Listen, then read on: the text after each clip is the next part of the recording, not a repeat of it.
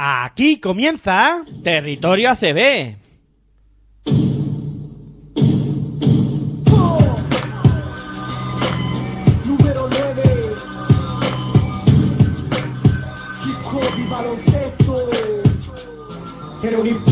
La vida, no sabía Solo dormía para esperar que llegara el día. Despertar para jugar, el balón me divertía. Me acompañó en mi infancia y mientras yo crecía ¿Quién diría que yo de niño optaría Por el balón de baloncesto y practicar el básquet noche y día ¿Quién diría que de hip hop y baloncesto viviría Que por el básquet hasta el fútbol dejaría. En el aula de clase jamás me encontraría. Jugando básquet en el patio del liceo estaría Practicaba mañana y tarde para superarme. En las noches un partido de MJ para motivarme. Era de dos, de tres anotaciones que hacían levantarme De mi asiento elevarme. Jugadas espectaculares, parciales, era estarme Que con esfuerzo y perseverancia estaría en mejor instancia Conciencia en la ciencia para rapear y jugar básquet. No existe diferencia en el racismo. En una cancha pico contra pico, el fin es el mismo. No Hola, muy buenas noches, bienvenidos a Territorio ACB, aquí la sintonía de Pasión por Baloncesto Radio, turno para hablar de lo sucedido en la quinta jornada de la Liga Endesa ACB, una competición que poco a poco va avanzando y en la que, bueno, así como adelanto ya deciros que nos hemos quedado sin equipos invictos. Bueno, como siempre recordaros que nos podéis escuchar a través de nuestra web en www.pasionporbaloncestoradio.com, también a través de los dispositivos móviles podéis descargar nuestra aplicación, que ya sabéis que es totalmente gratuita, y también eh, podéis escucharnos a través de la aplicación de TuneIn Radio, que también podéis descargar de manera totalmente gratuita. Y el que no pueda escucharnos en directo, pues siempre puede recurrir al formato podcast. Ahí en nuestra página de Ivos, Pasión el Baloncesto, pues eh, podéis eh, escuchar tanto este programa como el resto, porque quedan ahí guardaditos para que los podáis disfrutar cuando buenamente podáis. Y bueno, arrancamos siempre como, como decimos con la supervisión de técnica de Editor Arroyo, arrancamos el programa, soy Miguel Ángel Juárez y saludo ya a Daniel Bobadilla. Muy buenas noches, Dani, ¿qué tal? ¿Cómo estás? Pues buenas noches Miguel Ángel, buenas noches también a toda nuestra audiencia. Bien, de momento todo bien. Vamos a contar qué es lo que ha sucedido en esa jornada 5, porque ha habido ya incluso cambio en, en el primer puesto de la clasificación. Sí, como habíamos comentado, ¿no? Que, las anteriores cuatro jornadas había estado siempre el mismo equipo en cabeza, que había sido el, el de Nuevo Tenerife, eh, que esa circunstancia no se había producido en, en toda la historia de la Liga Andes ACB. O sea, en las cuatro primeras jornadas siempre había habido cambio de líder, como tampoco se había producido esta otra circunstancia que ya advertíamos un poco en el inicio del programa que no haya equipos invictos una vez concluida la quinta jornada. Es la primera vez en la historia de la Liga Andesa CB que ocurre esto. ¿Augura una temporada igualada o no? Pues no se sabe, ¿no? Yo creo que a lo mejor es demasiado pronto para, para valorarlo, ¿no? Pero sí que es un hecho ya destacado y, y, y que no se había producido nunca, eh, que no haya equipos invictos. A lo mejor no quiere decir nada, ¿eh? Y dentro de eh, tres, cuatro jornadas ya vemos a los de siempre ahí arriba, eh, empezando a meter distancia con el resto, etcétera, etcétera. Pero ya es un hecho curioso. Y solo queda un equipo por conseguir victorias. En este caso, el Casa de Monzaragoza, que, que todavía no se ha estrenado en el, en el casillero. Pero vamos, circunstancia bastante anómala con respecto a las temporadas anteriores. Pues sí, eh, la verdad es que la liga ve, por lo que promete, va a estar muy igualada, pero vamos, eso a mí particularmente y creo que a ti y a nuestros oyentes tampoco les extraña porque la calidad que hay en cada uno de los equipos eh, desde el principio de temporada, pues bueno, eh, se atesoraba que iba a haber mucha competencia y no solo en esta jornada, sino que va a ser así hasta el final de la liga regular. Y, y siempre, eh, cuando arrancamos las temporadas y, y, echamos un poco vista atrás a lo sucedido en las primeras jornadas, eh, luego surge otra pregunta, ¿no? Y muchas veces con Aitor lo comentamos en otras temporadas. Eh, ¿Esto es porque la liga se ha igualado por para mal o para bien? Porque siempre surge esa duda, ¿no? Es decir, es que eh, los equipos eh, a priori llamados a estar arriba han perdido potencial o los que estaban empujando eh, cada vez se acercan más a, ellos. El año pasado llegamos a la conclusión de que no, que al final, eh, como sucedió en Madrid y Barça, marcaron distancias y, y, pusieron un poco las cosas en su sitio, ¿no? Pero no sé, esta, a mí esta temporada sí que me da la sensación de que va a ser algo más igualada. No sé. Eh, Eh, yo estoy viendo cada año, cada año más igualada estoy viendo yo, yo la Liga CB. Es que ahora mismo estoy dejando la clasificación y hay algunos equipos por ahí abajo con cuatro victorias, cuatro, perdón, con cuatro derrotas o cinco derrotas, pero es que luego en el puesto seis o siete tienen dos derrotas. Es que como te descuides en un, en un par de jornadas o tres y pierdes dos o tres partidos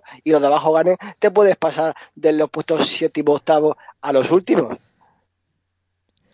Sí, a ver, eh, la cosa está bastante comprimida. Es normal también que solo llevamos cinco jornadas y todavía no se han podido producir muchas diferencias entre los equipos, ¿no? Pero sí que es mm, llama la atención de que es- solo queda un equipo que no ha ganado.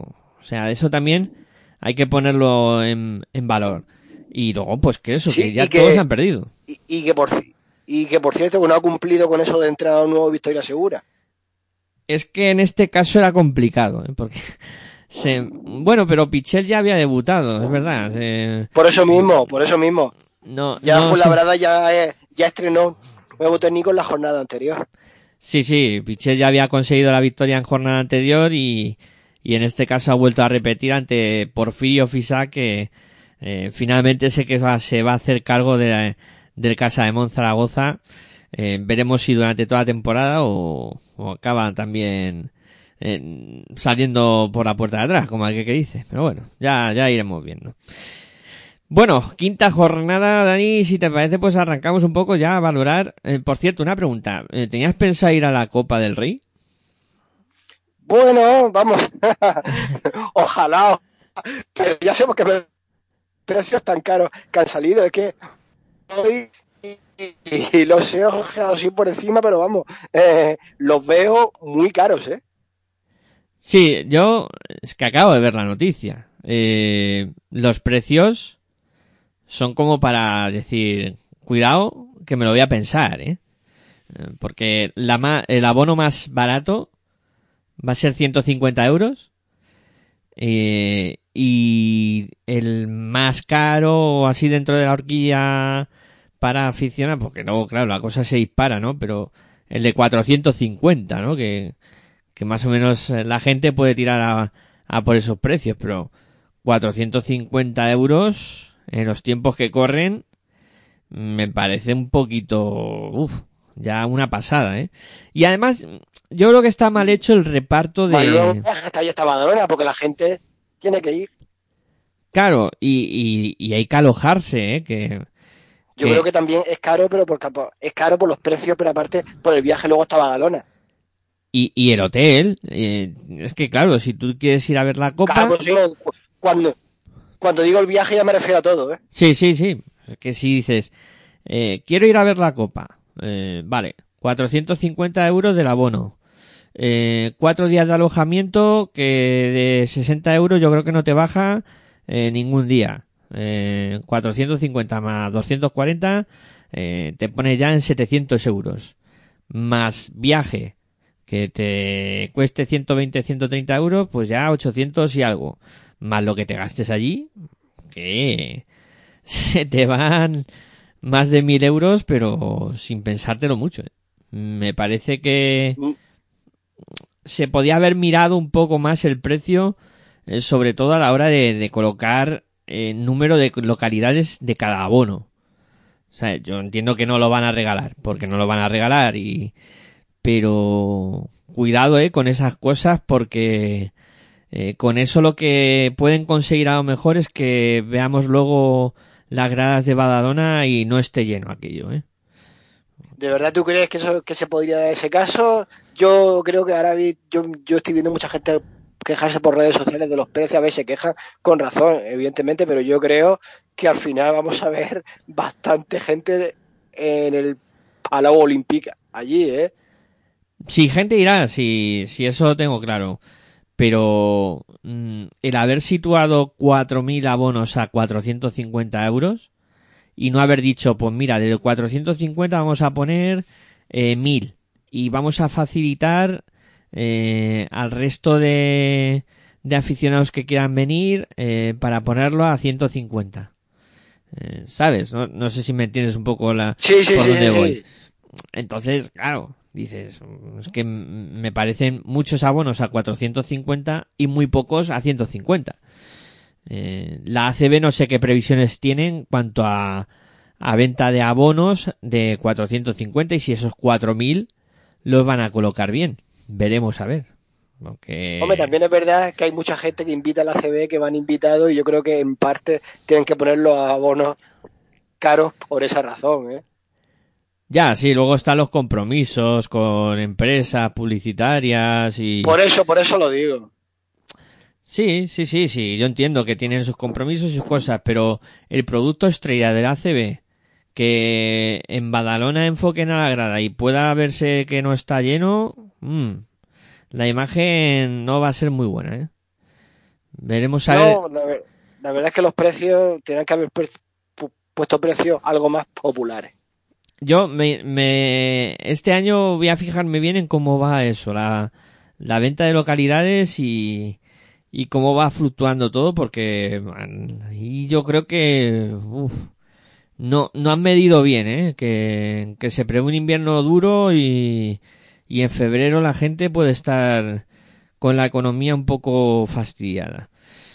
Pero Sí, bueno, la verdad es que después, en febrero, después de haber gastado en Navidad de la famosa cuesta de enero y todo, pues la verdad es que sí, ¿eh? Claro, claro, cuesta enero, veremos a ver cómo está el combustible, cómo están la energía, etcétera, etcétera, ¿no? Pero...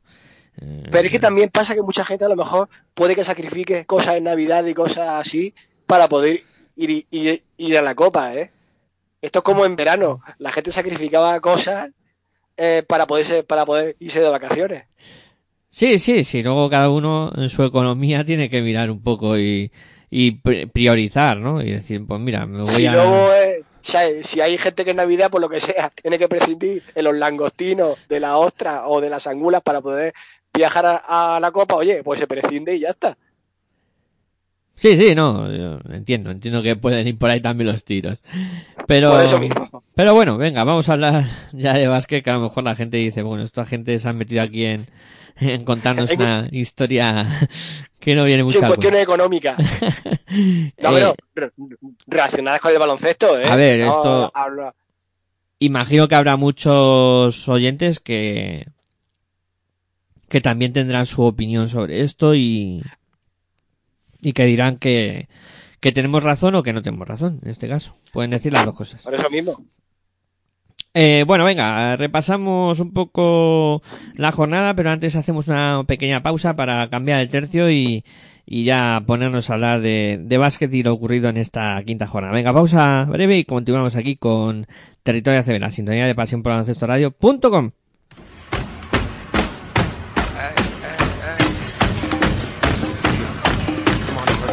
Estás escuchando tu radio online de baloncesto. Pasión por el baloncesto radio.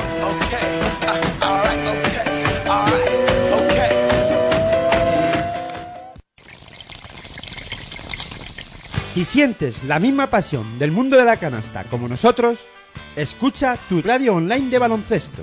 www.pasionporelbaloncestoradio.com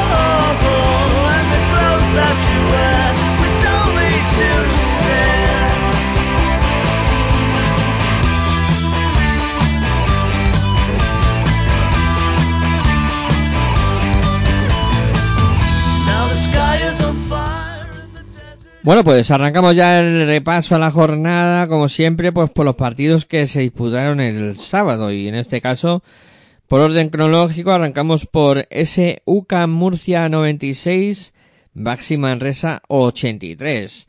Eh, buen trabajo de los de Sito Alonso para llevarse esta victoria ante un peleón Baxi Manresa, pero bueno, mm, bastante superior el cuadro murciano. Pues la verdad es que sí, UCAM Murcia fue fue superior de principio a fin al Basi Manresa. El equipo de Sito Alonso consigue así su primera victoria en casa en esta temporada, puesto que ahora que hasta el momento los dos partidos que había ganado los había los había logrado lejos del Palacio de los Deportes de Murcia. Y sí, la verdad es que UCAM Murcia pues dio aparte una muy buena imagen con respecto a otros encuentros. Parece ser que los murcianos ya empiezan a carburar, sus fichajes empiezan a funcionar, tanto así que Travis Trice, que fue uno de los jugadores llegados en, el mercado veraniego, eh, tuvo una buena actuación con 32 puntos de rebote y 5 asistencias que le valieron para lograr 75 créditos de valoración y el MVP de esta jornada. Luego en el equipo manresano el mejor fue Jerry Harding con 25 puntos, un rebote y dos asistencias. Y a mí particularmente me, gustó mucho la, actuación en el, en el, equipo catalán de el alero de Gambia, Musa Sania, que anotó 14 puntos y capturó cuatro rebotes. Musa Sania ahora en diciembre cumple 19 años y bueno, y, está en el equipo vinculado del Base Manresa, que es el Club Baloncesto Mollet de Les Plata. Es un jugador, la verdad es que lo, vi el otro día y tiene muy buena pinta. Sí, y bueno, mm, se está empezando a hacer hueco ¿eh? en, lo que es eh, las convocatorias de, Manresa. Y, y sí, sí, sí, muy buen partido, ¿eh? Y, mostró desparpajo, eh, también pues eh, Branco Badío, ¿no? Juan Pío Baulet. Pero bueno, Murcia yo creo que fue también eh, muy superior por, por el trabajo sobre todo defensivo de un jugador que cuando está en pista y cuando está con esta con este nivel de, de competitividad se nota mucho, ¿no? Para Murcia lo de Sadiel Rojas mm, es un jugador que que no es muy querido por, por las aficiones, ¿no? De los equipos rivales, pero es un jugador que da a Murcia un, plus espectacular, ¿eh? y, y, es que los 12 rebotes que consigue en este partido son una muestra de lo que es un tipo que, que va a todo, o sea, y es de los, de los que además te gusta, ¿no? Tener en tu equipo. Porque es que lo va a dar todo, o sea, no se va a esconder nunca, va a pelear cada bola y, fruto del trabajo, pues eh, esa, esos 12 rebotes que, me parecen un dato espectacular. Y luego sí que es verdad que coincido contigo que los fichajes ya empiezan a, a carburar, ¿no? Sobre todo Trevis Trice, que era ese jugador un poco que venía a hacer olvidar a, a Isaiah Taylor, eh, y que no empezó demasiado bien, pero que poco a poco sí que está eh, cogiendo nivel.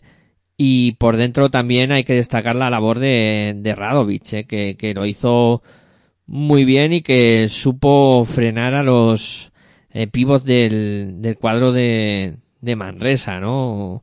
Muy diluido Olimuyuwa, eh, también, eh, pues, eh, lejos de lo esperado, Lee. Entonces, bueno, ahí ves que, que el trabajo de, del cuadro murciano por dentro, pues fue bueno, ¿no? Incluso, pues el rato que estuvo Pustoboy, aunque no, no aportó muchos números, pero sí que, eh, pues eh, el trabajo estaba sobre el parque. En, definitiva, Murcia muy superior, o sea, no, Manresa no, no tuvo prácticamente opciones durante el partido. y otra vez Mafaden anotando eh, 15 puntitos y, y bueno, que estuvo un poco fallón con ese 3 de 10 en tiro de 3, pero siempre es un jugador que cumple y que, que saca el máximo rendimiento para su equipo. Bueno, pues repasado ya esa victoria de Murcia, vamos al siguiente duelo de la tarde del sábado, que en este caso, pues eh, midió al eh, Herbalife Gran Canaria contra el Granada contra el equipo que hasta el momento estaba siendo un poco la revelación de, de la temporada y Gran Canaria pues que se impuso con mucha rotundidad a, a Granada 94-76 dejando al cuadro nazarí pues en, en esos 76 puntos y anotando muchísimo en los de eh, en este caso Jakalakovic. Pues fue la verdad que fue un, un, triunfo incontestable a favor del conjunto insular 94 a 76. El equipo de Jakalakovic eh, fue superior en, en todo momento y la verdad es que no dio opción ninguna a los andaluces. Nicolás Brusino con 18 puntos, 8, 8 rebotes y 3 asistencias fue de los mejores en las filas canarias y luego Cristiano Felicio con 17 puntos y 5 rebotes brilló en el equipo granadino. Sí, la temporada de los de los aleros del Balay Gran Canaria de momento está siendo muy buena, ¿eh? porque aparte de Brusino que tú mencionabas, con esos números espectaculares, pero es que Miquel Salvo también se sumó a la fiesta, ¿eh? con 15 puntos y 4 rebotes, un jugador que, que le da mucho a, a este Balay Gran Canaria. Y luego Ferran Basas en la dirección, ¿eh? que muy bien, eh, con 12 puntos, 4 rebotes, llevando al equipo a la perfección e imponiéndose pues claramente a pues a Le Renfroe, a, a Luis Costa, eh, que, que bueno, que, que sufrieron ¿no? las, las embestidas de, de Ferran Basas. Incluso por dentro también diría que, bueno, Gran Canaria contó con esa actuación muy buena, como comentabas tú, de Cristiano Felicio, pero luego el cuadro canario, pues con, con Balcherowski, con, con, con Inglis, pues supo ahí también contrarrestar un poco eh, ese buen hacer de, de Cristiano Felicio. Y, y mencionaba la dirección a, a Ferran Basas y también hay que mencionar al Vichy, ¿eh? que, que bueno, que dentro de su, su, irregularidad, en este caso, pues ha salido el partido bueno, ¿no? Con seis puntitos, siete asistencias y, llevando bien al equipo. Y Granada, pues bueno, está claro que cuando se mide con este tipo de equipos, pues al final le toca sufrir un poco más y, y claro, mmm, tienen que llegar derrotas, ¿no? Estaban viviendo un sueño y, es un equipo que, va a tener que, que, pelear para, para no perder la categoría y, y que pues luchará hasta el final por hacerlo, ¿no? Pero pero bueno, el arranque ya ha sido muy positivo y, y aquí Digamos que esa derrota, esa derrota no tiene por qué empañar hasta ahora la buena imagen que estaba dando, ¿eh? No, no, no, ni mucho menos. Estoy de acuerdo contigo. O sea, eh, Granada de momento está siendo uno de los equipos que, que mejor ha arrancado la competición eh, dentro de lo que es eh, pues presupuesto y de dónde vienen y qué es lo que tienen de momento conseguido. O sea, para mí que este equipo tenga tres victorias ahora mismo, pues yo creo que ni los más optimistas del lugar lo pensarían. Y las tienen. O sea, eso es algo que ya tienen en la hucha ahorrado para cuando vengan las vacas flacas, que vendrán. Eh, no solo perderán eso por supuesto este partido contra vendrán, pero eso le vienen a todos los equipos ¿eh? los malos momentos y todo ¿eh? sí sí sí sí no, todos tendrán pero vamos que que el Baraife está claro que eh, tienen mucho más potencial, claro, que Granada. Pero bueno, ahí no pelearon. Eh, bueno, venga, vamos a por más. En este caso, comentamos eh, lo sucedido en eh, la victoria de, en este caso, el, el cuadro también el, el sábado de Breogán ante Bilbao Basket para mí, uno de los resultados mmm, más sorprendentes de la jornada, ¿eh? ¿eh? Si a mí me dicen a principio de la jornada, mira que Bilbao va a perder de 16 en Breogán. Digo, ¿cómo? Digo, espérate, que Breogán no ha empezado bien la competición, Bilbao está como un tiro, y este 86-70 sí que me ha llamado mucho la atención, no sé a ti. Hombre, pues la verdad es que Bilbao había empezado bien la temporada, pero parece ser que últimamente pues están perdiendo como un poquito de fuelle. Eh, quizás sean las vacas flacas esas de, de, las que estábamos hablando tú y yo hasta hace un minuto. Bueno, eh, la, la, victoria fue autoritaria para el conjunto lucense, ya que, ya que bueno, dominaron el principio de, dominaron el partido de principio a fin. Es que no hay nada que objetar a la victoria porque Bilbao que no tuvo ni la menor posibilidad. Eh, Sergi Quintera con 16 puntos y 4 rebotes, de los mejores en la fila gallega, y luego Jeff Wizzy con 15 puntos de rebotes y 4 asistencias brilló en el conjunto vasco. Sí, además se dio la circunstancia de que eh, los dos jugadores más destacados de Breogán salieron desde el banquillo, o sea, no estaban entre los cinco que iniciaron los el partido y luego eh, yo creo que le dieron un plus eh, tanto Sergi Quintela eh, en el perímetro como Víctor Arteaga por dentro, ¿no? Y al final entre los dos se, se conjugaron para para acabar con, con la resistencia de este Bilbao Basket. la verdad es que... Es la segunda derrota que suma ya seguida, ¿no? Sí, sí, sí, Bilbao segunda consecutiva. Estaba, empezó bien la competición eh, con 3-0 y, y a partir de ese momento ha ido un poco a la baja, ¿no? Pero sí que es cierto que, que bueno, que, que Breogán también, eh, mm, el triple, ¿no? Siempre hemos hablado de que hay equipos que necesitan que entre los triples, ¿no? Y en este caso Breogán es uno de ellos. Hasta el momento en la competición tenían un porcentaje pobrísimo, con un 10% apenas, y en este caso pues han revertido, han revertido un poco la situación, ¿no? Y les empieza a entrar desde fuera, las defensas se abren, ahí puede aparecer un Víctor Arteaga que pues en este caso hace muy buen partido y aprovecha que tiene espacios por dentro para para dominar, ¿no? Y, además delante estaba Witte y, y, y me parece un, un muy fuerte, ¿no? Y, y Arteaga le sabe sacar las cosquillas. Sea, Y hablando de triples en el Río Brogan, el que no estuvo muy fino fue Scott Banford, ¿eh? que en las dos primeras jornadas con el, con, con el equipo gallego pues había estado bastante acertado.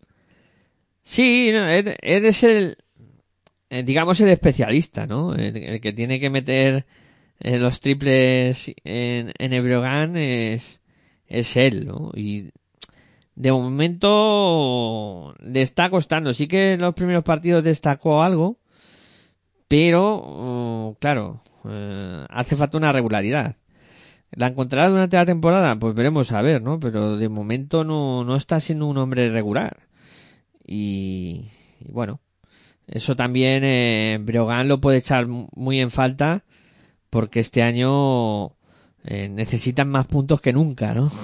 Con la ausencia de, de Musa que el año pasado les solucionaba muchas cosas, de Mahalbasi que por dentro también pues aportaba muchísimo, pues eh, esta temporada tienen que, que intentar eh, pues tirar de, de otras cosas, eh, efectivamente.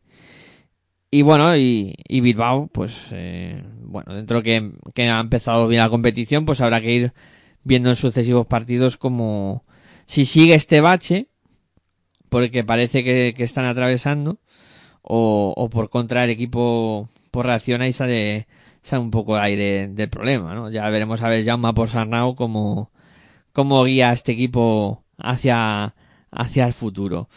Y, Y, en eh, Bilbao también me ha sorprendido que Francia Alonso también lleva ap- aportando poco en estas últimas jornadas, ¿eh? Sí, lo comentamos la jornada pasada. eh, Lo dijimos, ¿no? De Francis Alonso. Que además eh, un jugador que, joder, con, con España lo ha hecho bien, eh, está, eh, tiene un muy buen lanzamiento de tres, un tío que además se, se atreve, ¿no? Es decir, no, es que le, le cuesta tirar. No, no, no, a Francis Alonso no le cuesta tirar para nada. Y de momento, pues, le está costando entrar en, un poco en, en dinámica, ¿no? Y pero bueno, yo, a ver, yo está claro que un jugador como Francis Alonso en algún momento de la temporada va, a descorcharse la botella y saldrá toda la calidad que tiene, o sea, de eso no tengo duda. Pero veremos a ver lo que tarda. Eh, bueno, vamos a por el último partido del sábado, en este caso con la victoria del eh, conjunto de eh, Carplus Fuenlabrada en la pista de Casa de Monzaragoza por 79-82. Un partido que al final se acaba llevando el, el cuadro Fuenlabreño con, comentábamos, ¿no? Con, con muy buen trabajo de, de su nuevo técnico, de Pichel, y, y un Porfi Fisac que volvió y se estrenó en el banquillo, pero no lo pudo hacer con victoria. Pues la verdad es que ya la segunda victoria de la temporada para el conjunto Fuenlabreño, el equipo dirigido por Pichel, la verdad es que desde el cambio de entrenador parece que ha cogido otra dinámica. Y bueno, ante un Casa de Zaragoza que está hundido ahí en la, en la clasificación general, todavía sigue sin conocer la victoria pese al cambio de entrenador. Eso queda demostrado que Martin Schiller no, no, era el principal culpable de la marcha del equipo. Para, creo que la directiva ahora del equipo Maño pues debería de plantearse quizá realizar algún fichaje y cortar algunos dedos de la plantilla actual porque eh, eh, con el cambio de entrenador no le es suficiente. La victoria de, la clave de la victoria del Fuenlabrada estuvo bueno en su acierto en el tramo final del encuentro. Eh, Howard San Ross con 18.4 rebotes y 2 asistencias, el mejor el equipo zaragozano y la San Croma con 21.2 rebotes y 2 asistencias brilló en las filas fuenlabreñas. A ver, em, está claro que, que lo de Zaragoza, aparte de la llegada de Porfío Fisac, eh, van a tener que, que mover un poco la, la plantilla, ¿no? Y ver, ver qué pueden fichar. Eh, ya empezaban a aparecer nombres. Esto es como, como una tómbola, ¿no? Empieza el sorteo de los nombres y, y bueno, empiezan a decir nombres por aquí por allá y al final veremos a ver quién viene, ¿no? Eh, pero está claro que, que, van a reforzar la plantilla, que van a cambiar por lo menos. Bueno, yo he escuchado hasta 8 o 9 jugadores, pero me parecería excesivo que fuera tanto la revolución que hicieran en, en Zaragoza en cuanto a plantilla, porque tampoco creo que económicamente el club se lo pueda permitir. Hombre, ah. cambiar ahora, fichar a tantos jugadores, la verdad es que sí, sería inviable y un poco tontería. Eso es cuando hay que hacerlo en verano, porque ahora si fichas a tantos, pues les va a costar adaptarse. Claro, es que ahora estás hablando de que prácticamente montar un equipo nuevo. Por eso mismo, y eso sería un arma de doble filo. Sería contraproducente. Sí, para mí sí, sí, o sea, no, no es algo que no no entra en, en, los cálculos, ¿no? Yo creo de pero sí que sonaba, ¿no? Que, que hasta 8 o 9 fichajes podrían hacer. Eh, me parecería una locura, pero bueno, veremos a ver, ¿no? Qué, qué va sucediendo con los múltiples nombres que, que vayan saliendo. Que, que ya os digo que son muchos y que suena de casi todo que, que puede fichar de Zaragoza. Eh, y, y fue la verdad bien, ¿eh? ha reaccionado bien después de, de la salida de, de Reventos, eh, pues eh, Pichel, eh, pues bueno, han causado, han enganchado dos victorias consecutivas ahora, sufridas victorias, pero bueno, al fin y al cabo eh, es algo que, que hay que apuntar. Pero al cabo lo que cuenta es ganar, ¿eh? Sí, sí, no, no, aquí está claro, o sea, ganas o o no, no tienen nada que hacer. Pero sí, sí, importantes victorias para, para Fuenlabrada. Y, y bueno, como tú comentabas, eh, Croma, mm, pedazo de jugador, ¿eh? eh interesante, está destacando en casi todos los partidos, eh, un ala pivot que, que es muy, un jugador muy experimentado y que se está notando su hacer, su buen hacer en, en la pista. También me gustó mucho como casi en todos los partidos Dusan Ristic, el, el serbio que, que es por dentro está cuajando una temporada bastante eh, buena, en, casi todos los partidos eh, está destacando. Y luego en la, en la dirección de, juego, pues el, cuadro fue labreño, pues con un poquito de Clevin Hannan, con un poquito de, de, Senglin y, bueno, y, ahí Zaragoza sí que sufrió más, ¿eh? Frankie Ferrari no termina de, aparecer. Tampoco eh, está demasiado bien en esa faceta ponisca. Bueno, serán jugadores que, que tendrán que ir mejorando, ¿no? Y, y que volvió a tener algún minuto y lo aprovechó muy bien para coger cuatro o sea, anotar cuatro puntos y coger dos rebotes.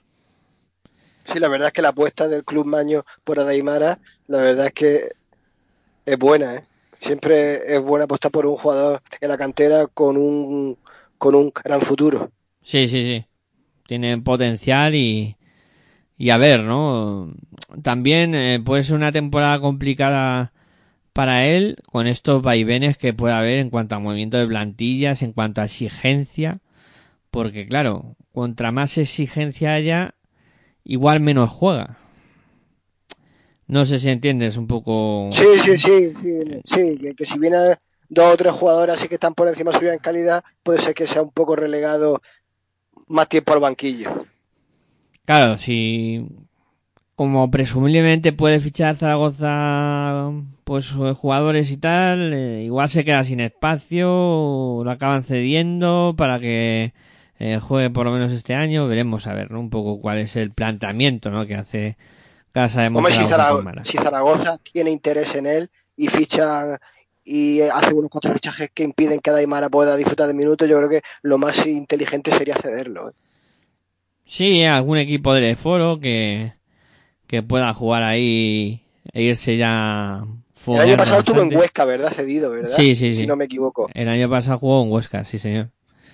Sí. Y bueno, pues eh, algún equipo que, que a mitad de temporada necesite un jugador interior, pues podría ser una salida para, para Daimara o a lo mejor tirar la puerta abajo a Daimara aquí a, a base de hacerlo bien, ¿eh? Y que venga quien venga, que él eh, estaría ahí.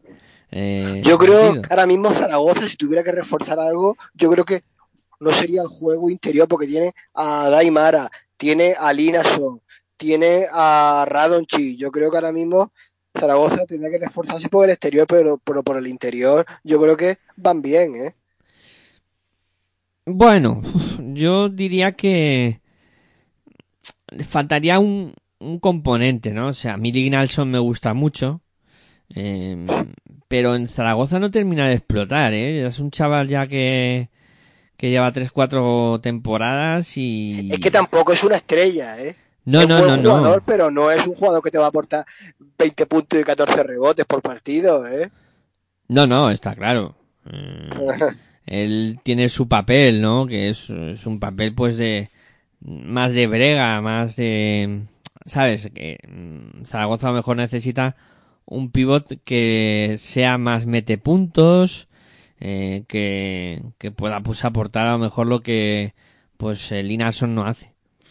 Mm, Pero bueno, veremos a ver.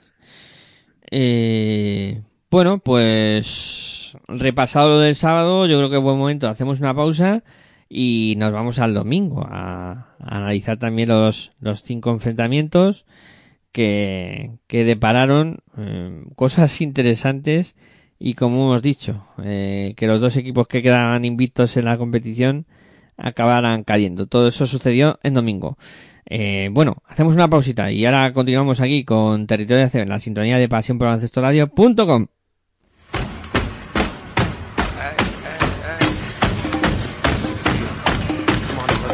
Estás escuchando tu radio online de baloncesto.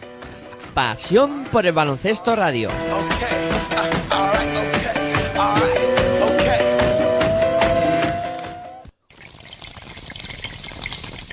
Si sientes la misma pasión del mundo de la canasta como nosotros, escucha tu radio online de baloncesto.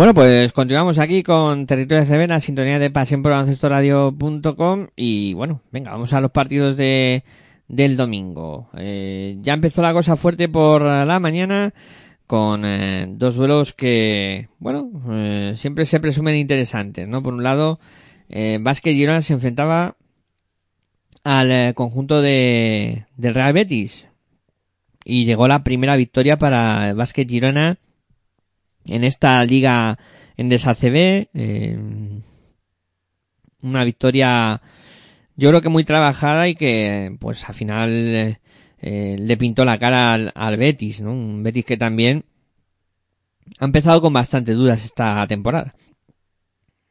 Pues primera victoria para el equipo dirigido por Aito García Reneses en esta temporada que, ya de paso a, a abandona los puestos eh, de descenso directo. El equipo catalán, pues bueno, eh, tuvo una buena actuación allí en Sevilla ante un Real Betis, porque bueno, que a pesar de que siempre le andaba cerca, pero fue a, a, a remolque, vamos, no dio sensación eh, el equipo verde y blanco de haber podido obrar una remontada.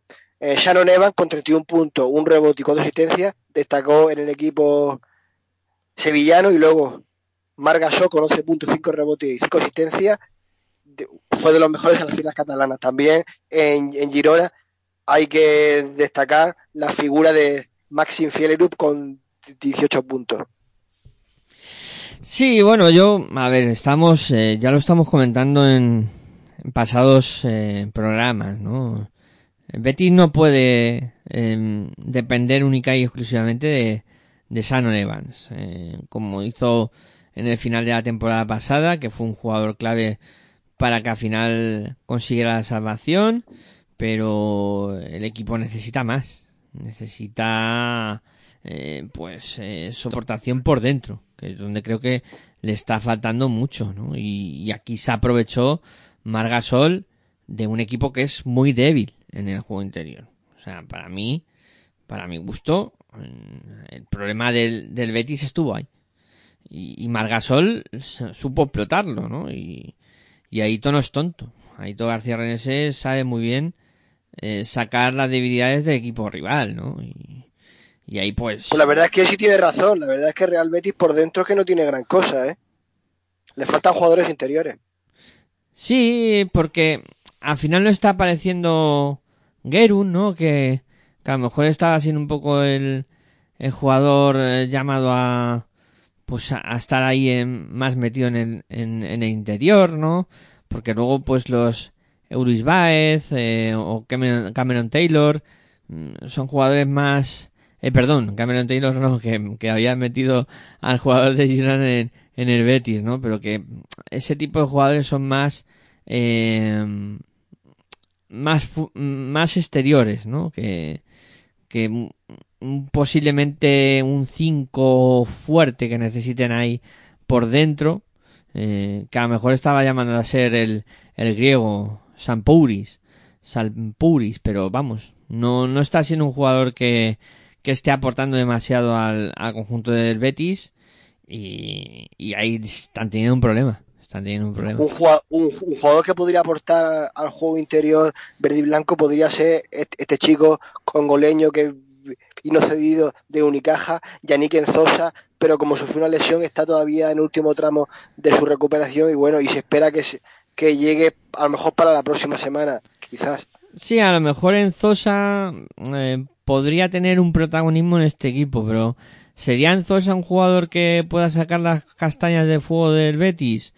Pues yo que, que, que, te diga, a mí me surgen muchas dudas en ese aspecto. Hombre, la verdad es que es, es, muy jovencito para que le den esa responsabilidad en el juego interior, ¿eh? Claro, y, y yo creo que ha ido también de más a menos. Eh, Málaga empezó eh, los primeros partidos muy bien, pero luego pues mmm, ha sido un jugador que, que, le ha costado, ¿no? Estar, tener una regularidad y bueno. Yo... Incluso decían el año pasado que podría ir a la NBA y todo, pero vamos, creo que eso fue una exageración en la prensa, ¿eh? Sí, bueno, la, en Sosa la han colocado en la NBA, en la selección española y, y en el quinteto del All-Star de, de, la temporada que viene, yo creo, también. Sí, sí que es verdad que, que cuando un jugador parece que destaca, se vuelven un poco locos, pero bueno. Eh, y bueno, eh, en la mañana del domingo caía el primer equipo invicto, eh, en este caso contra el Barcelona, ¿no?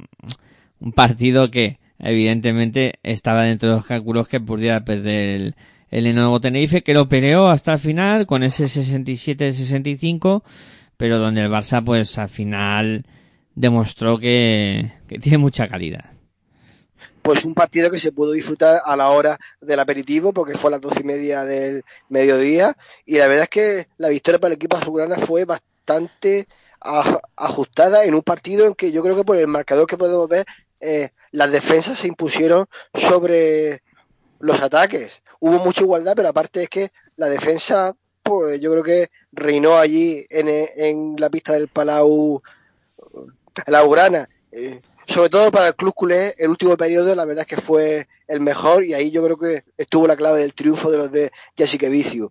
Nicolás, Nicolás en la 25 puntos, 3 rebotes y 3 asistencias, brilló en el conjunto blaugrana y Sasu Salin con 22 puntos y 3 rebotes fue el mejor del equipo canario.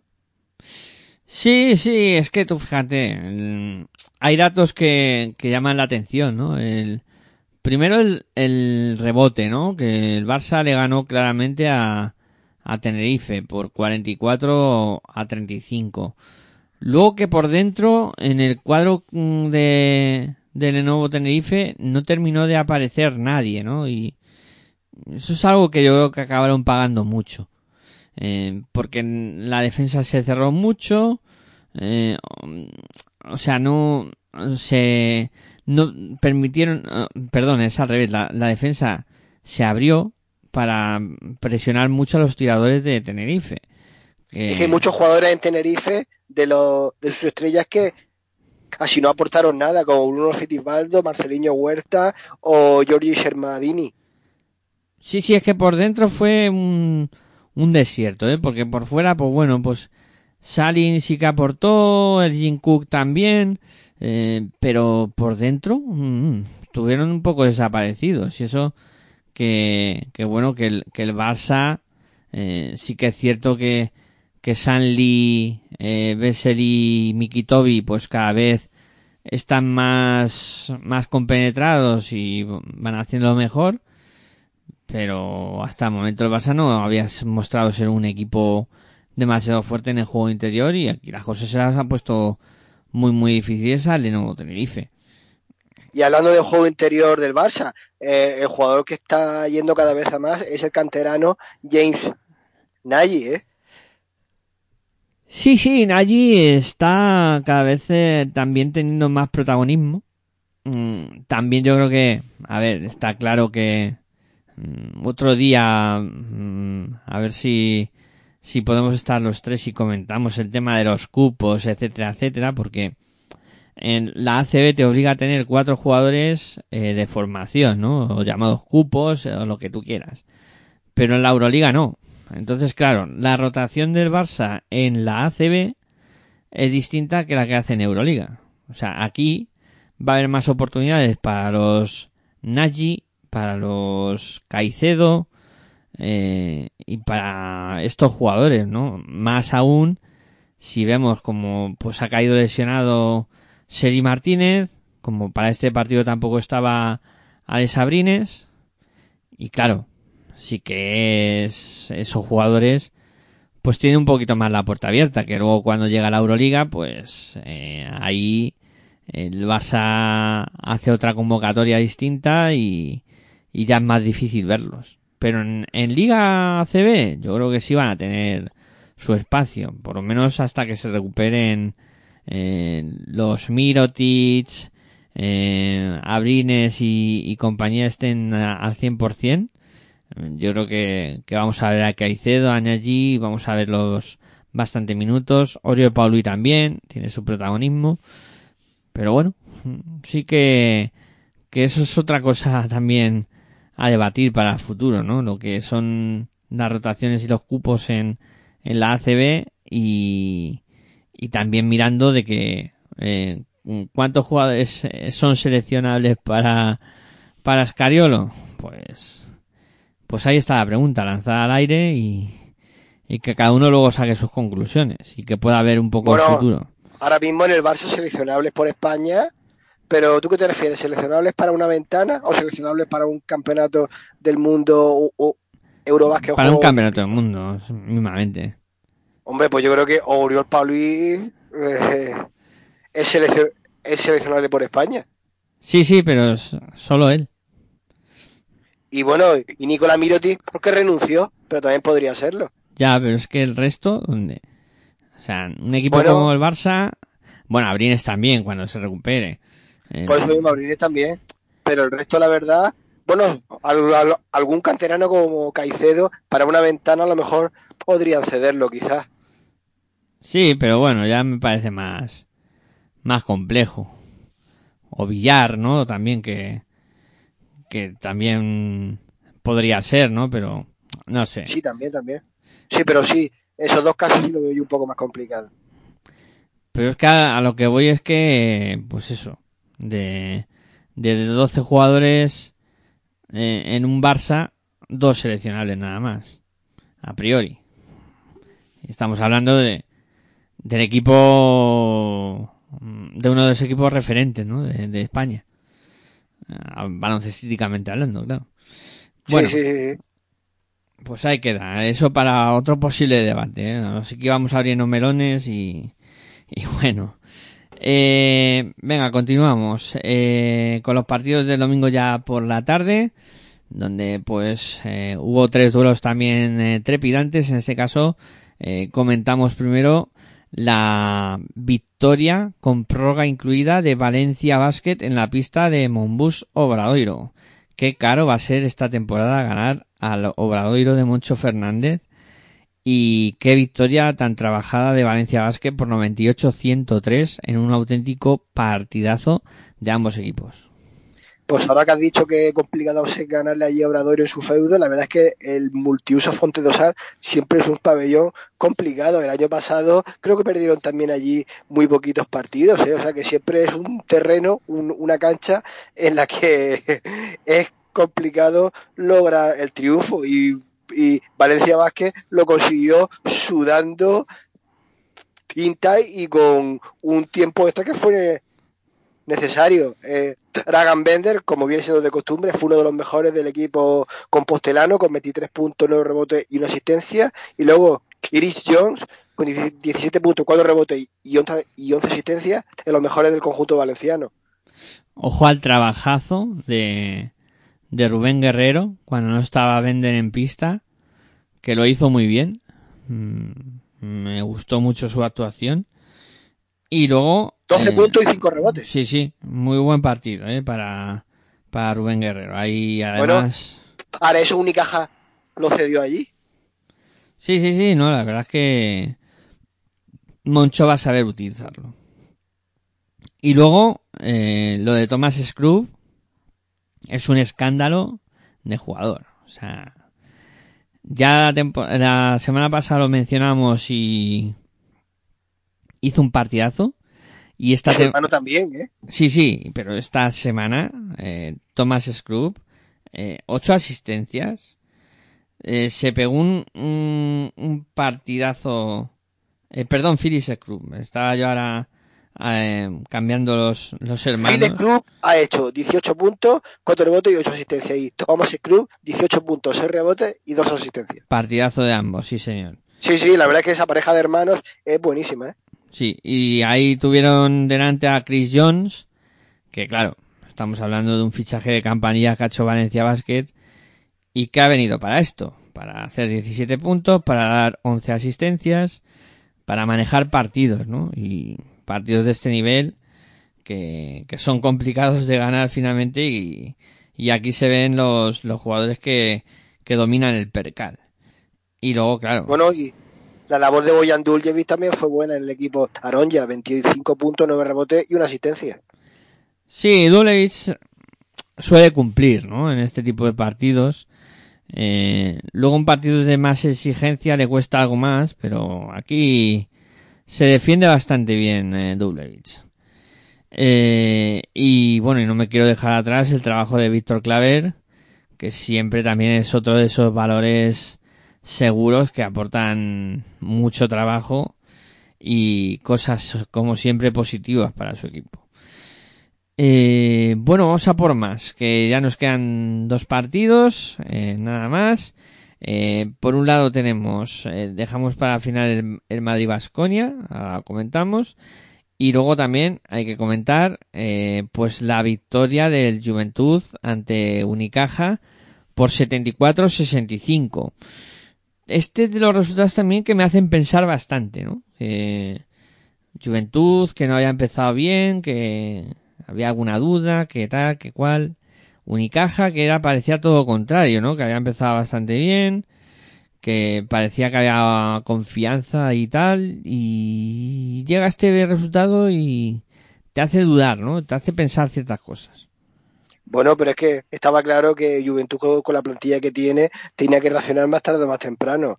Mm, Ha sido ahora contra Unicaja, pero mm, el Juventud yo creo que tampoco podía seguir en esa racha negativa que, que llevaba. El, la Peña sobre todo hizo un buen último cuarto que fue el que le ayudó al triunfo final ante los cajistas. Eh, Andrés Feliz con 18.5 rebotes y 3 asistencias, desde los mejores en las filas verdinegras, y luego Tyson Carter, 16 puntos y 2 asistencias, destacó en el equipo alagueño. Sí, Andrés Feliz estuvo muy bien, eh, incisivo en sus entradas a canasta y haciendo mucho daño a la defensa de Málaga. Eh, luego, ante Tomic, Down Clinic, o sea, 15 rebotes, 10, eh, perdón, 15 puntos, 10 rebotes, 5 asistencias, me parece una locura de partido. Y luego, claro, pues eh, evidentemente, como tú dices, eh, la Peña tiene un pedazo de plantilla impresionante y, tienen que aparecer, ¿no? Jugadores que, que, que, pues por ejemplo, han sido campeones de Europa, ¿no? Como Joel Parra, eh, que hace 14 puntitos, o te aparece también un eh, Ellison, que hace 7.7 rebotes y un trabajo impresionante, o Guillem Vives en la dirección, con 5 asistencias. Bueno, sí, son jugadores que tienen que, que aparecer, ¿no? Y que lo hicieron en este partido. Y Unicaja, pues, bueno, mmm, yo creo que también le faltó más aportación en el, en el interior, sobre todo, con, con un Augusto Lima que, que estuvo un poco flojete, eh, con Melvin Egin que tampoco eh, funcionó del todo bien, con Will Thomas que, que no estuvo, ¿no? Entonces ahí sí que Unicaja pagó un poco, ¿no? El, el tema de, del juego interior que no, no terminó de, de funcionar. Y... y en el exterior sobre todo le falló su anotador Darío Brizuela. Es que solo dos puntos. También es verdad que jugó cerca de nueve minutos solo, pero es que solo dos puntos.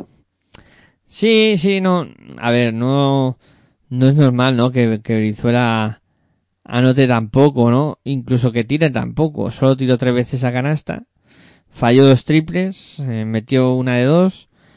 Pero sí que, bueno, eh, poco tiempo, como tú dices, también en pista.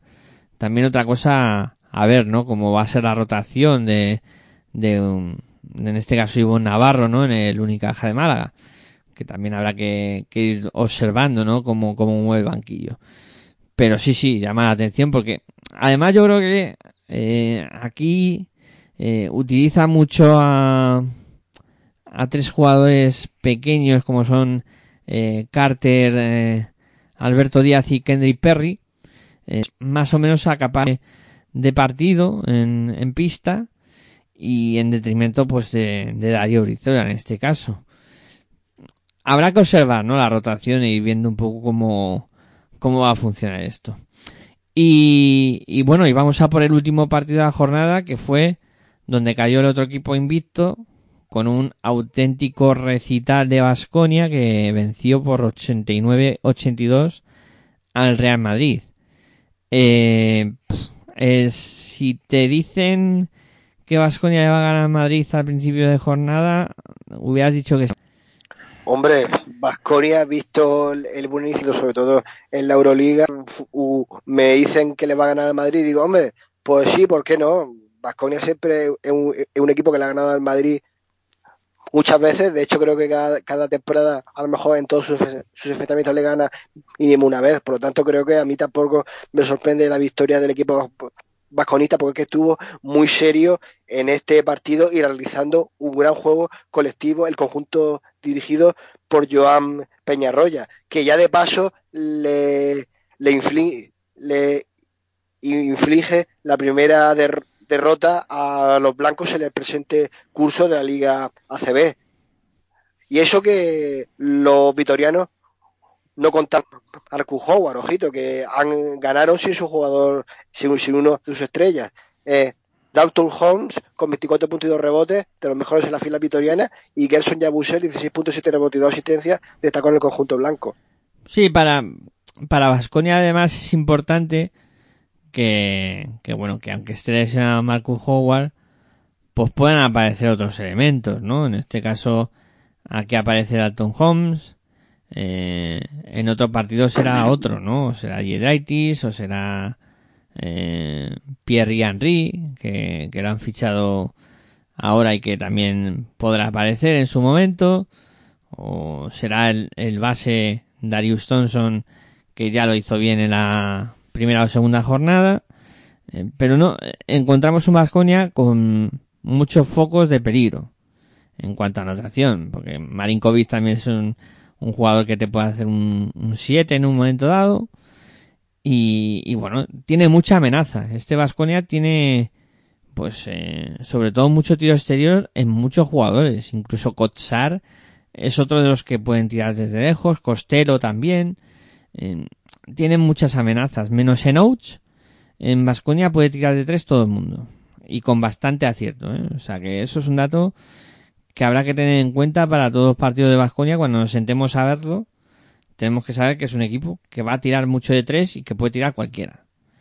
Y, y, como unos lanzadores, ¿eh? Sí, sí, sí, sí. Ya te digo que es que casi todos tienen muy buenos porcentajes y sobre todo si miras en la posición de de 5 o de 4, dices, cuidado que, que, pueden hacer daño, ¿eh? Dalton Holmes, eh, tanto Mac Costello como Kotsar, como Seder Kerkis, y luego, pues ya si te vas más a las posiciones de los pequeños, por llamarlo entre comillas, porque aquí es más pequeño mide 1,90, eh, pero vamos, sí, que ahí tienes también para aburrir, ¿eh? para aburrir con Jedaitis, con, con Howard. Quizás el otro día, Aña Marinkovic tampoco estuvo muy acertado, ¿eh? Ya, ya, pero otro día te la puede liar. O sea, igual no te aparece en este partido, pero dentro de dos, eh, Marinkovic estamos hablando de que te ha hecho 20 puntos. Y, sí, sí, no, es posible. Y ha sido clave. ¿No? Y en Madrid, pues bueno, sí que es cierto que seguimos con el tema de las múltiples bajas, a la que el último en sumarse ha sido Fabián Caser, eh, y un equipo que, que no termina de recuperar efectivos y que evidentemente la exigencia de dos partidos de Euroliga, que también los jugó Vasconia, pero claro, con tanta baja en el Real Madrid, pues incluso yo creo que al final le pudo pasar algo de factura en este partido. El Real Madrid, sobre todo en la dirección de juego, está teniendo bastantes bajas, porque le falta Carlos Alocen, le falta Nigel William Goss. Creo que se ha quedado solo de base, base puro así, con Sergio Rodríguez y, y ya está, y poco más, ¿eh?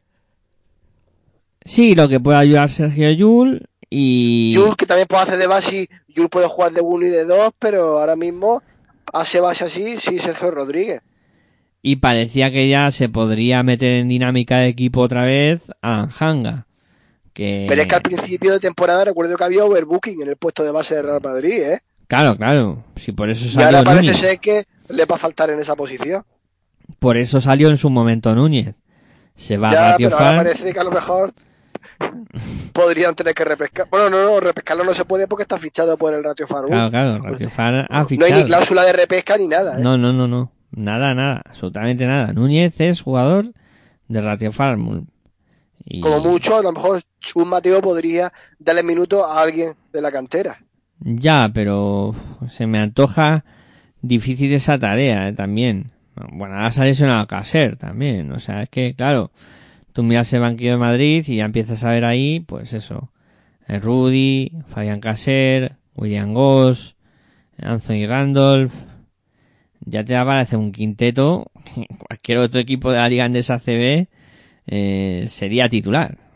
Que por cierto, Anthony Randall, ¿cuánto tiempo le queda para regresar? Porque sé que se lesionó el año pasado por noviembre o diciembre, si mal no recuerdo, ¿no? Anthony tuvo una lesión bastante gorda.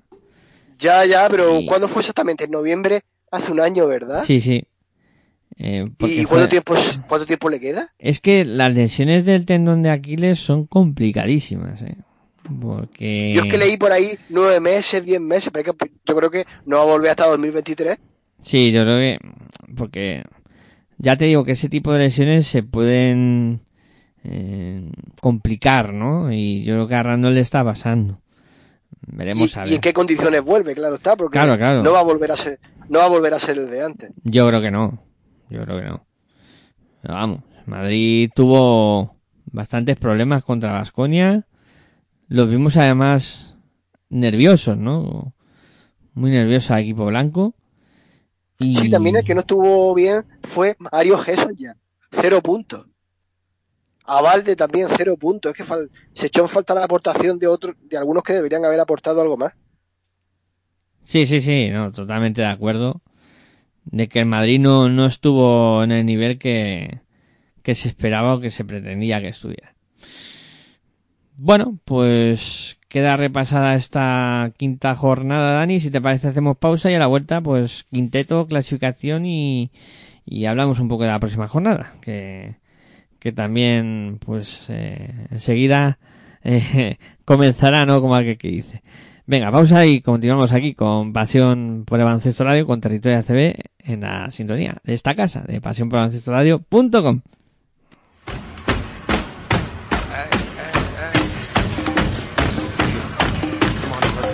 Estás escuchando tu radio online de baloncesto.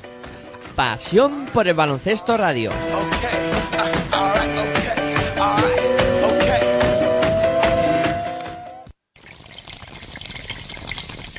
Si sientes la misma pasión del mundo de la canasta como nosotros, escucha tu radio online de baloncesto.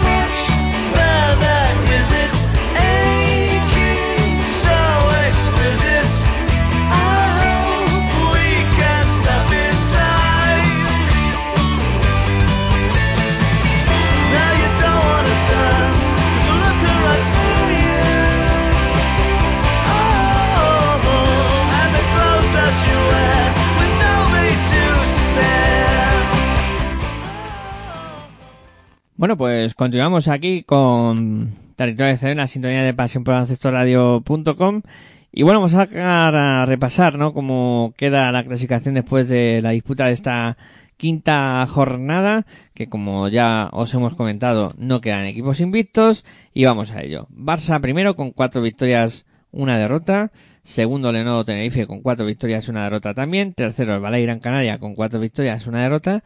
Y cuarto, Real Madrid también con cuatro victorias y una derrota. Eh, con tres victorias y dos derrotas, quinto está Cazú Basconia, sexto UCAM Murcia, séptimo Valencia Basket, octavo Covirán Granada, noveno Río Breogán y décimo Surne Bilbao Basket. Eh, con dos victorias y tres derrotas, un décimo es el Juventud de Badalona, eh, duodécimo Unicaja Málaga, eh, décimo tercero Monbus Obradoiro y décimo cuarto el Carprus Fuenlabrada. Con una victoria y cuatro derrotas, decimoquinto es el Real Betis, decimosexto Basket Girona y decimoséptimo Basi Manresa. Y con cero victorias y cinco derrotas, todavía sin estrenarse esta liga en CB, pues el Casa de Mon Zaragoza que cierra la clasificación. Eh, bueno, venga, vamos a hacer un quinteto a ver qué nos sale esta semana. Eh, que hay en varias posiciones que yo tengo bastante lío por, por quién coger. Eh, vamos con, con los bases. Ah, me pasa siempre a mí también. ¿eh? Mira, los bases te propongo. Ya sabes que tú puedes añadir si quieres más jugadores. Pero te propongo Trevis Trice, Andrés Feliz o Nico Lamprovitola. Uf, madre mía, qué difícil me lo pone. Siempre me lo pone difícil este puesto, no sé por qué. ¿eh?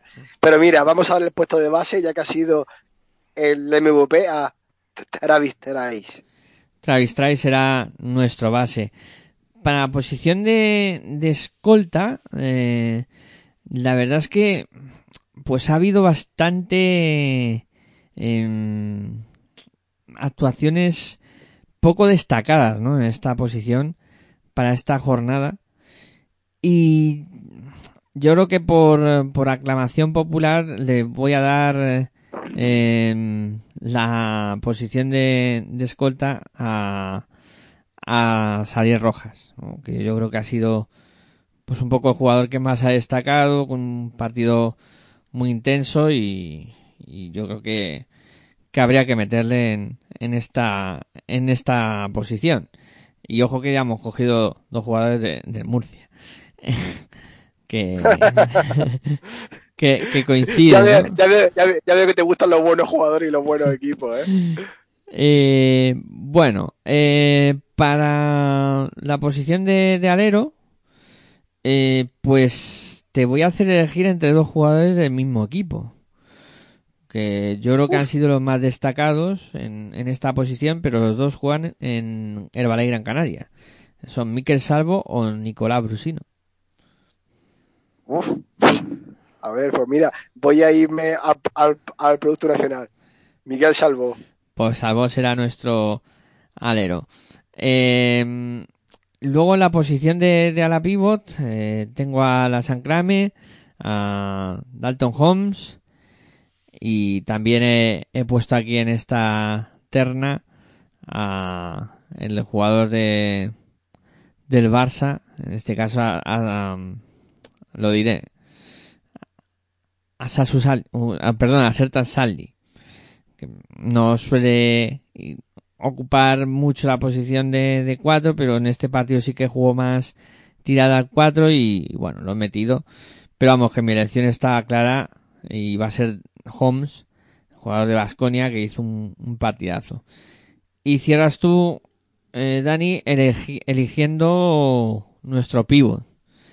Que te voy a poner tres nombres encima de la mesa, como son el de Tomic, el de Dublevich o el de Margasol. Pues mira, voy a poner ante Tomic. Partidazo suyo para la victoria de, de la Peña. Buena lección. Bueno, pues vamos con la quinta jornada que se va a disputar en este fin de semana. Y a ver, a ver qué nos encontramos. Eh, que vienen ya partidos interesantes buscando objetivos ya. Eh, el sábado a las 6 de la tarde, Granada contra Obradoiro. Quizás los dos equipos que más han sorprendido en el arranque de la temporada frente a frente.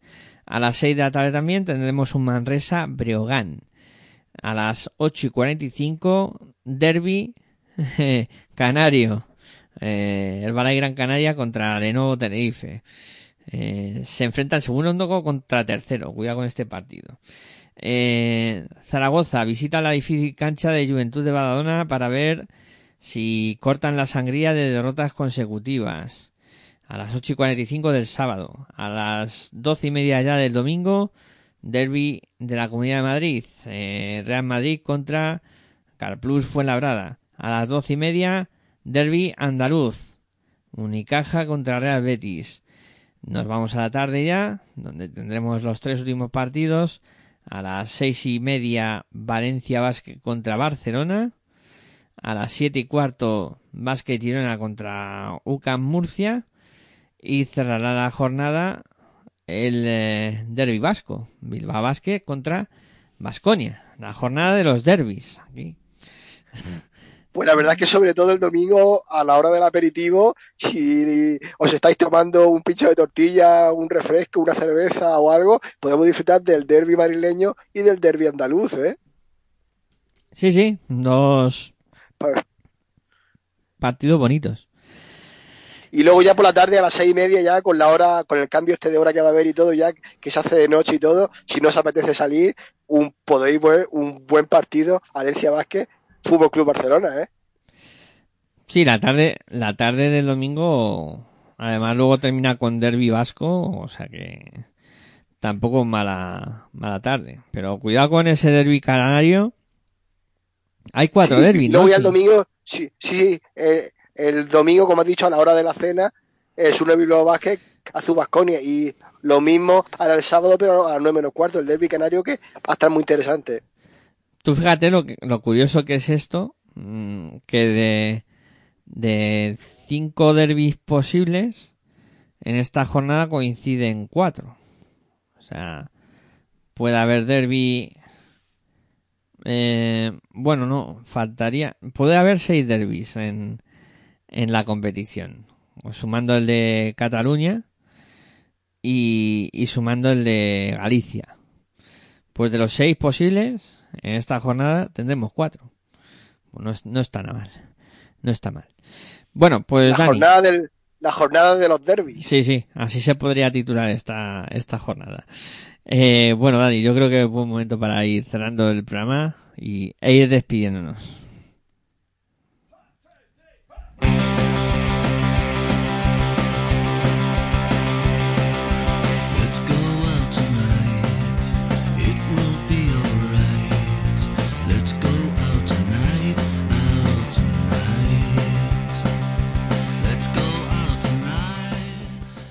Bueno, Dani, como siempre, ha sido un placer hablar contigo de, de básquet y, nada, a disfrutar de, de una semana espectacular que todavía queda con partidos europeos y, de un fin de que promete con, con esta sexta jornada de la Liga Endesa CB. El placer es premio poder estar aquí. Seguiremos informando la próxima semana de lo que de lo que ha sucedido en los partidos de las distintas competiciones europeas y también en esta jornada de los derbis. Pues eso haremos. Eh, vamos eh, cerrando ya como decimos. Muchas gracias por estar al otro lado. Muchas gracias a aquellos que nos descargáis en formato podcast por, por hacerlo. Eh, ya sabéis que podéis contribuir ahí en en con la cantidad que vosotros queráis para que este proyecto continúe adelante. Bueno, como siempre, me despido. Muy buenas y hasta luego.